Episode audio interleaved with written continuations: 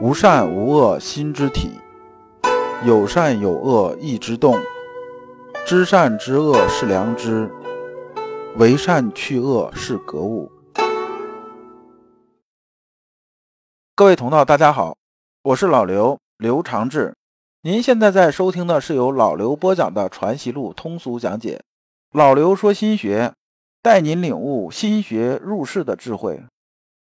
各位同道，大家好，今天我们继续讲解《传习录》。今天的题目是如何面对非议，对应的《传习录》章节是幺四七、幺四八。那么呢，我们还是带着问题啊来听这一讲。问题有两个：一、格物和致知的关系。我们都知道啊，诚意正心、格物致知，这修齐治平，但是他们俩之间的关系究竟是什么样子？二、弘扬心学如何面对非议？我们现在啊讲心学啊，比阳明先生那时候好得多。阳明先生那时候面对的非议更多。那么我们可以看看阳明先生啊，当时是怎么面对这些非议的。我们看《传习录》原文啊，来书云：“致知之说，春间在城会议，以颇之用力，觉得比旧尤为简易。但比心则位于初学者言之。”这段啊，是周道通说啊。先生啊，格物致知这件事情呢，你自打跟我说了之后呢，我基本心里呢已经比较清楚了。但是呢，我和这些啊刚接触心学这些人呢来讲格物致知的时候呢，往往跟他们讲的时候啊，他们听不是特别明白。那么我怎么去跟初学者啊讲格物致知这件事儿呢？你能不能给我点提示？先说啊，格物是致知功夫，知得致知，便以知得格物。就是格物和致知啊，它是一回事儿。那么知道格物啊，就知道致知；知道致知呢，也就知道格物了。这个呢，我是有这么一封书信呢，写的很清楚。我呀，回头给你看一下就完了。这段其实等于先生啊，就是说了一个核心的东西，就是格物是致知功夫。你知道致知呢，便已经知道格物了，剩下其他等于就没说。那么具体这封书信呢，指的是哪封书信呢？他也没提，我也没有找到这种出处。那么这里格物和致知中间是什么一个关系呢？把这点啊，老刘也说一下啊。引用原文是这么讲的：原文是“故致知必在于格物，物者是也”，就是说物者是也。咱们之前是讲过，比如说啊，我们讲孝亲吧，这就算是一个事儿。这个在心学里面讲啊，这个事儿啊就是叫物，这一物就是事亲。凡义之所发，必有其事；义所在之事，谓之物。就是老刘刚才讲的意思，就是“格”这个字儿啊，是什么意思呢？是正也，是正其不正以归于正啊，是讲的这么个意思。那么我们把这意思啊，基本就搞懂了。格物的意思就是说呢，我们把这个不正的东西归到正里边来。你这么听啊，如果你之前的课程啊记得不是很牢靠的话，可能听着也是比较费劲。那么老刘打个比方啊，致知这件事儿啊，就像一个树的根。那格物呢是什么呢？格物啊，就是这个根上发出来的这种枝叶，这个根深呐，枝叶才能茂盛。就致知这件事啊，根呐好了之后啊，这个树啊自然就长得好。格物和致知啊，实际上就是一个事情，它只是一个向内，一个向外。就像树根呢，它是往地里边扎的，扎的越深越合适。致知呢，我们是往心里边求的，求的越深呢，那么可能啊，我这个越稳。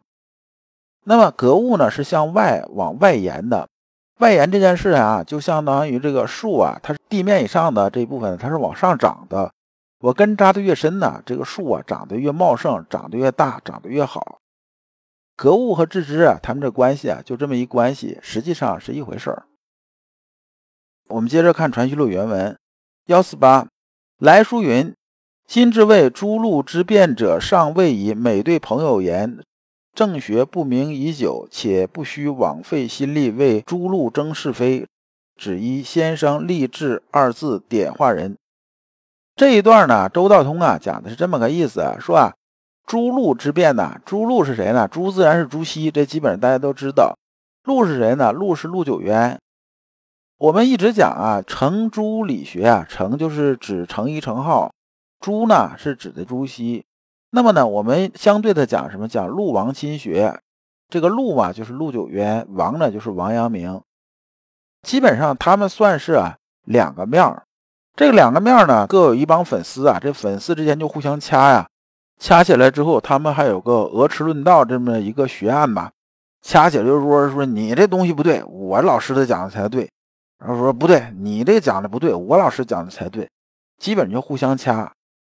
而我们现在呢，在这个学术圈里边也是这样子的，经常老刘就听说说，哎，说你讲修心性来讲的话，我们佛家是比你们儒家强太多了。然后巴拉巴拉巴拉一大堆，等到那边讲道家又不服了，大家说你们佛家你不如我们道家，你看我们道家怎么着怎么着。完一一会儿，可能基督教的人也插进来了，说你们再怎么样还不如我们上帝。你看我们现在西方多发达。然后伊斯兰教那边也不干了，说那你看我们古兰经写的也很不错呢。完最后就开始大家互相先斗嘴，斗到最后呢，有一些啊他就不动嘴了，就开始动手了。比如说顺便在你家扔个炸弹什么的，这种事情都可能出来。那么这种事情呢，最后就变成一个党争。党争就是什么一概念呢？就是为了争而争，不管对错。我这东西呢就是好，谁说不好那就不行，那就怎么样怎么样，这就失去意义了。周道通啊，讲的是说呢，我这边呢也有一些朋友啊，对啊，先生这种说法有不同这种看法，然后上来就说，哎，你看朱熹老先生讲的啊，你这个又胡说八道，他甚至连看的东西都不看，他就说你胡说八道，就这样子的。这样我的做法是什么呢？我的做法就是啊，我跟他们说啊，谁对谁错啊不重要，重要的是咱把这事儿搞清楚了。咱们往心体里边求，好好把励志这事做好，往心体里求。咱们把自己啊修行好了之后，回头来再看这东西，不就完了吗？咱没必要争这些是非。说我呀也举例子啊，说你看朱陆两位先生啊，就朱熹和陆九渊两位先生啊，他们之间互相写信呐，而且这个里边都是很有情绪的，这是很不爽的。这就说啊，二人这个养气这个功夫啊，还没有做到位啊。就说你看啊，这情绪还是很大，他不能啊很理性的来说事儿啊，还是有动气这个毛病。但是呢，明道先生啊就没有这个问题呀。这个明道先生啊，在《二程遗书》里边呢，这个有这么记载，说跟吴舍里啊论呢王安石这个学说啊，因为当时明道先生啊和王安石他们两个的说法有些东西也不大一样嘛。然后呢，他就已经很那啥，我为学就是为学吧，我没有门第之见。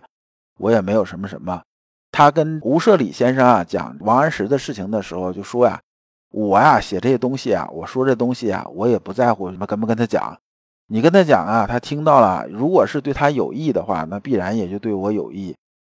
你看人家这个高度，那就完全不一样啊。我觉着啊，对付啊学术冲突这事情来讲的话啊，只有这么做啊才是合适的。先生，你觉着呢？然后先生啊说啊。此节议论的即是即是，呃，讲两个即是，说先生对他这讲法是非常同意的，说你这个就应该这么做呀。我们呢，在这个世上啊，来讲一些东西来讲的话呢，自然呢，避免不了啊，别人有人说你是非。而从老刘这角度来说呢，只要我们入世，只要我们做事，只要啊，我们去讲话，那肯定有人喜欢你，有人不喜欢你。那喜欢的你呢，可能就点个赞；那不喜欢你的。就可能这个来句呸，大概就这么个意思。